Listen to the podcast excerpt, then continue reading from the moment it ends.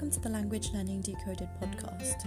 Here you will find all the basics you need to start your journey to confidently speaking French like a native. My name is Safa and I'm your host.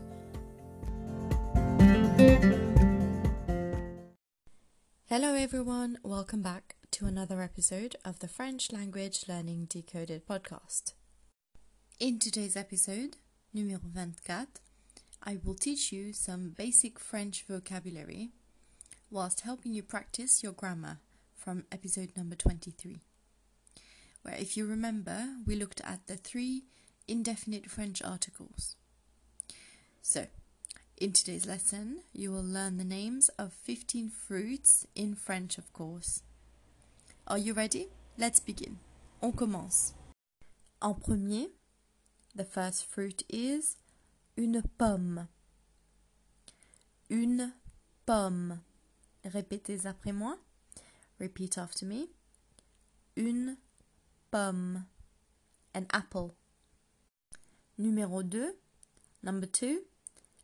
Une poire. Répétez après moi. Une poire. A pear. Numéro 3. Number 3 une orange, une orange, an orange. Number four, une mandarine, une mandarine. Repeat after me. Une mandarine, a mandarin. Number five, un melon, un melon. Are you repeating after me? Un melon. And of course, it means a melon. Number six, we have this one slightly tricky une pastèque. Une pastèque. Okay, and that means a watermelon. Une pastèque. Number seven, un citron un citron. Repeat after me. Un citron. And it means a lemon. Numéro 8, number 8, we have un ananas. Un ananas. A pineapple. Un ananas. A pineapple. Number 9, we have des fraises des fraises and it means strawberries. Number 10, we have des framboises. Des framboises. Répétez après moi. Des framboises. And that means raspberries. Number 11, du raisin du raisin and it means grapes. Okay, number 12, une banane. Une banane and it means a banana. Une banane, a banana. Numéro 13, number 13, un abricot. Un abricot and it means an apricot. We've come across this one before, so hopefully you remember. Un abricot, an apricot. Number 14, une nectarine. Une nectarine. And it means a nectarine. Okay? Une nectarine means a nectarine. And number 15, we have un kiwi. Un kiwi. Of course, you should get this one. A kiwi. Fantastic. I hope you repeat it after me because that's really the only way that you're going to be able to imitate the pronunciation and get it right, okay? So do this for as many times as you feel you need. as far as vocabulary is concerned, this is all the vocabulary part of the episode. Um, the next part will be um, for you to tell me the gender and the number of each of the words I've just listed. Okay, if you can also tell me which definite article you would use for each of those 15 words, that would be great. Okay, it's easy. All you need to do is apply what I taught you in episodes 21 and 23 regarding the French definite and indefinite articles, and you will be able to tell which of these 15 words are masculine, which are feminine, and which represent the fruit in the plural.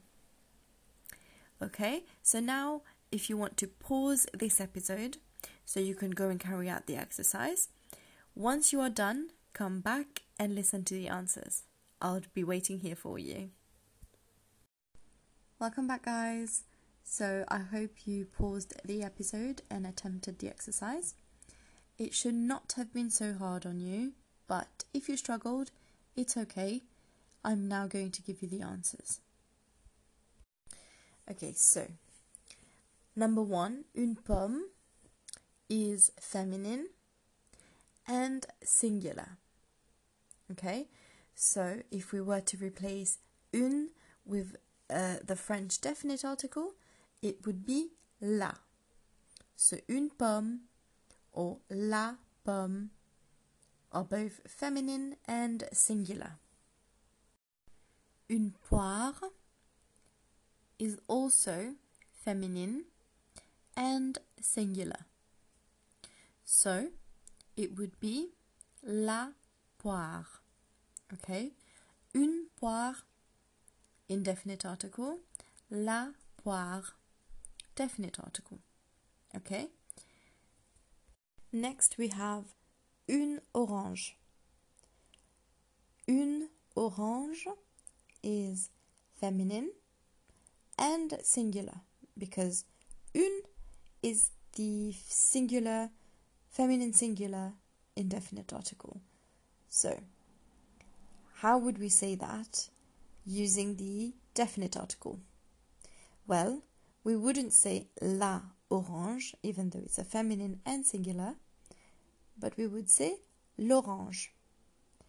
Of course, it's because the O is a vowel, therefore we use the L apostrophe. Next we have une mandarine.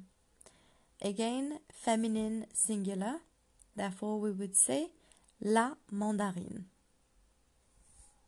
Next we have un melon. The un tells us that this word is masculine and singular. Okay, so what's the equivalent in the definite articles? Well, it should be le. So un melon would be le melon if we were using the definite article. Next we have une pastèque. Une pastèque. So again, the un in front of the word pastèque, watermelon, tells us that this word is both feminine and singular. Therefore, if we were using the definite article in front of the word, it would have to be la pastèque. Okay? Un becomes la. The next word is un citron. Un citron tells us that the word is masculine and singular. And the equivalent of un in the definite article would be le citron. Okay? Un citron becomes le citron. Next we have un ananas. Again, the un tells us that this word is masculine and singular. However, the definite article that we would have to use is not le ananas, but l'ananas. And that's because we cannot have two vowels um, next to each other. So we replace le with l'apostrophe. Next one is des fraises.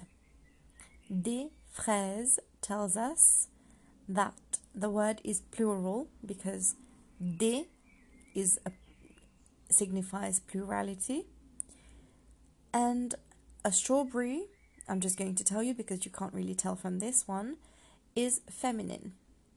In French, a single strawberry is une fraise. But of course, we never buy une fraise, okay? If you went to the shop, you wouldn't ask for une fraise because that just means one single um, strawberry. Instead, you would ask for des fraises. We generally always use the plural indefinite pronoun when referring to strawberries in French. Okay? But just bear in mind, a strawberry is feminine. Une fraise. The next one we have is des framboises. Again, des signifies plurality. So, des framboises is plural, okay? And a raspberry is feminine in French. In the singular, a raspberry would be une framboise. But like the fraises, like the strawberries, we very rarely use une framboise because you wouldn't ask for a single raspberry. Okay, so just remember it this way des fraises and des framboises. Next, we have du raisin. Again, here the du tells us that this word is being referred to in the plural. Okay? In French, we refer to grapes in the plural generally because you will rarely say one single grape. Okay? And the gender of grapes in French is masculine. So one grape would be un raisin in French. Okay? But just remember, we very rarely say that. So it's always du raisin, des framboises, des fraises. Okay? Next we have une banane une banane. The une tells us this is a feminine and a singular word. Okay? And the equivalent in terms of definite article would be la banane. Okay? Une banane, a banana. La banane, the banana. Okay? Next, un abricot. Again, un tells us it's a masculine and singular word. However, we would not use le abricot because E and A, two vowels cannot be next to each other. So we would say l'abricot. Next we have une nectarine. Une tells us it's a feminine and singular word. Therefore, the definite article we would have to use here would be la nectarine. Okay? Une nectarine or la nectarine. Both feminine singular. Lastly, we have un kiwi. Un kiwi tells us it's a masculine and singular word. Therefore, we would say le kiwi. Okay? Un kiwi, a kiwi, le kiwi, the kiwi. Et voilà, there you have it. C'est tout pour aujourd'hui. That's all for today. I'm sure you guys did great. It wasn't that hard, was it? Once you figure out the pattern, it all becomes easy because they all sort of follow a similar trend. Just remember to remain patient with yourself and keep practicing your pronunciation out loud. The more you try to imitate my French pronunciation, the better your accent will get. There is no shortcut, I'm afraid. You have to keep repeating after me, and I'm confident you will succeed. That's it from me for now. Thank you for tuning in. If you enjoyed this episode, share it with someone you know who would benefit from it. Don't forget to follow us on our Facebook page at French Language Learning Decoded, where you can find materials related to the podcast episodes. Bravo à tous, well done everyone. Until next time, au revoir et à bientôt!